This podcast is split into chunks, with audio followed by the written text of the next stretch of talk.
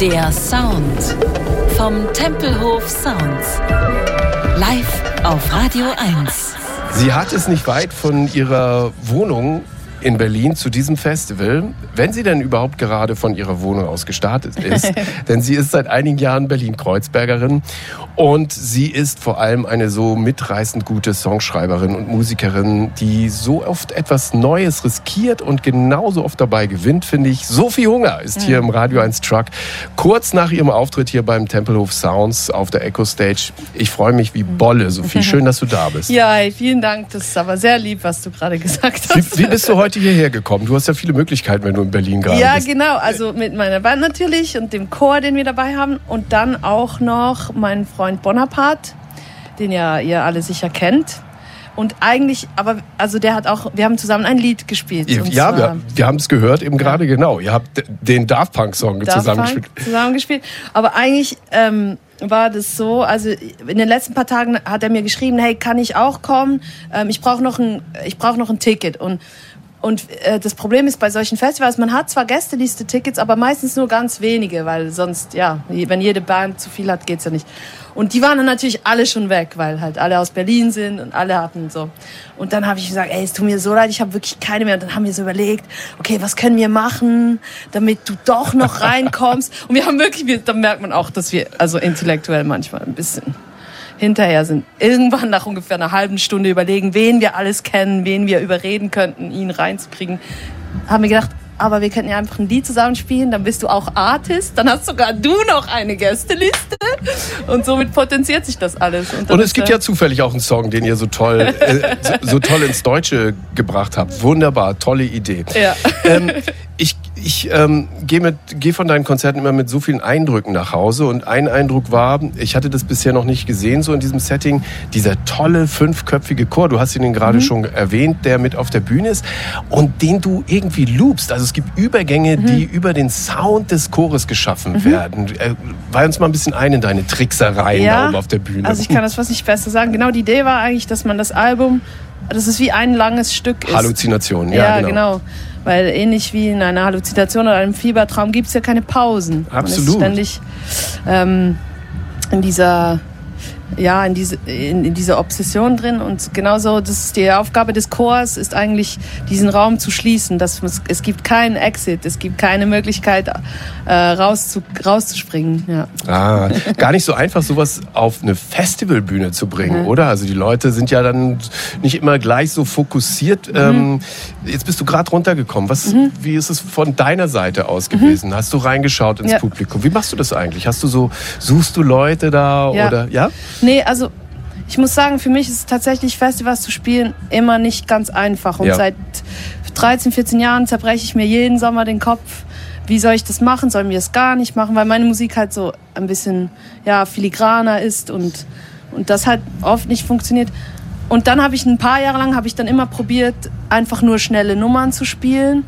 Aber das war irgendwie, hat sich auch nicht richtig angefühlt, weil es sozusagen das, ja, wa- was mich auch ausmacht, ja, dann auch verloren geht und so. Und jetzt, ja, jetzt ziehen wir es einfach durch. Wir, nehmen einfach, wir machen einfach das, was wir machen und wir machen halt bei Festivals und, und irgendwie denke ich, ja, es gibt eine andere Farbe ins, ins Line-Up, dass sie sonst immer sehr rockig ist und vielleicht auch sehr, ja, sehr typisch ist oder so. Ähm, ich mag das auch sehr, so Idols und Muse und all diese Sachen.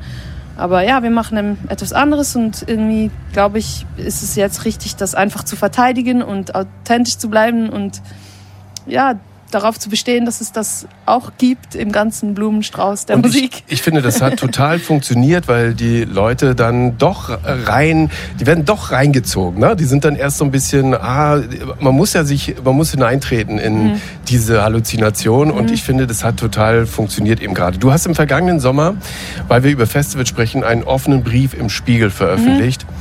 Ähm, liebe Live-Musik in Deutschland, wir haben ein Problem. Darin hast du nochmal aufgezeigt, wie beschämt wenige Musikerinnen für Festivals, zum Beispiel für Festivals, gebucht werden. Es gab eine sehr zugespitzte Passage, glaube ich, in dem Brief, wo du irgendwie so formuliert hast, ähm, sinngemäß, die AfD Thüringen habe in ihrer Landtagsfraktion mehr Frauen im Line-Up als manches Musikfestival. Jetzt sind wir hier bei einem Festival, das sehr viel diverser sein will. 50 Prozent Frauen auf der Bühne. Sind wir vielleicht auch so ein bisschen, ist es so ein bisschen eine Zeitenwende, die wir erleben? Was ist dein Eindruck? Hm, ah, das kann, ich weiß nicht, ob ich das beurteilen kann. Ähm, aber ich glaube, was gut wäre, ist, wenn, wenn, also wir sprechen jetzt über Deutschland, weil es gibt Ja. viele Länder, die, die dieses Problem schon hinter sich haben. Ja. Ähm, besonders die Länder, wo die sozusagen musikalisch ein bisschen ähm, federführend sind. Aber ähm, ich glaube, was gut wäre, ist einfach, dass es solche Lineups gar nicht mehr zustande kommen, weil, weil es einfach niemanden mehr interessiert, weil auch niemand da spielen möchte. Ähm, ja, und eben, ich glaube, was ich auch versucht habe hervorzuheben bei diesem Artikel war, dass halt manchmal sagt man dann, ja, man kann ja nur am Festival spielen, wenn man sehr bekannt ist, aber man wird, also an einem Festival zu spielen ist oft nicht das Resultat von einer Karriere, sondern ein Schritt dabei.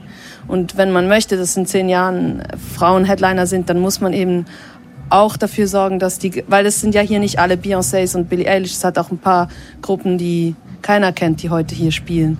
Und dass man einfach da auch schaut, dass man Frauen bucht, das ist in meinen Augen ganz äh, normal. Ja, und ganz wichtig. Und deshalb hast du vielleicht auch gleich zu Beginn das Festival, das fand ich sehr schön, als Baby begrüßt, dass man jetzt hegen und pflegen muss, Ja. damit es vielleicht dann tatsächlich ja dann auch so ein Standing hat in zehn Jahren. Vielleicht sagt dann jemand, ja, hier, aber die haben es auch wirklich mal gemacht und gezeigt.